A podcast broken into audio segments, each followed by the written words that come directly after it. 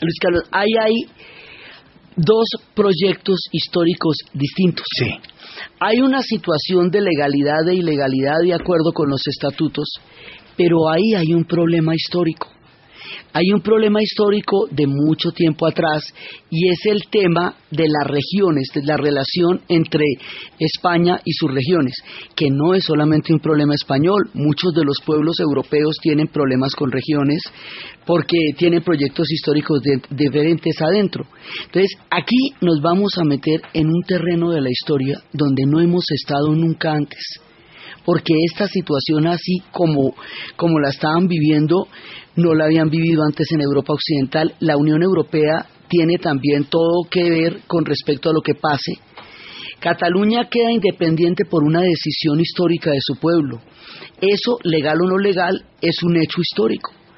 España tiene una constitución y un proyecto unitario que, es el que ha defendido durante mucho tiempo. Ellos tienen historias terribles de la Guerra Civil Española de 1936 a 1939. Se echaron una guerra civil que les costó un millón de muertos y un millón de exilados y que los rompió por completo.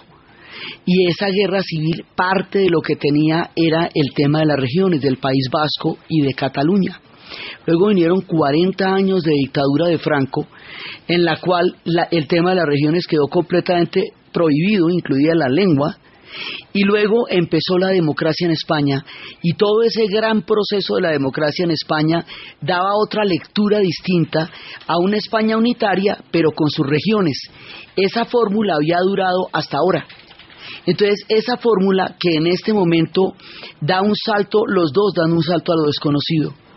Entonces, más, hay un tema de legalidad, que lo hay, pero hay un tema histórico hay un tema de culturas, hay un tema de lengua y hay un tema de dos proyectos.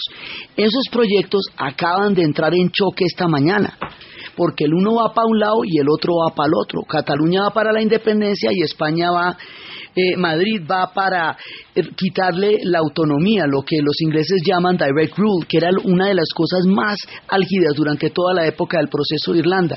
Entonces lo que van a vivir ahora no se sabe cómo lo van a vivir. O sea, a partir de esta noticia tenemos una gran cantidad de preguntas.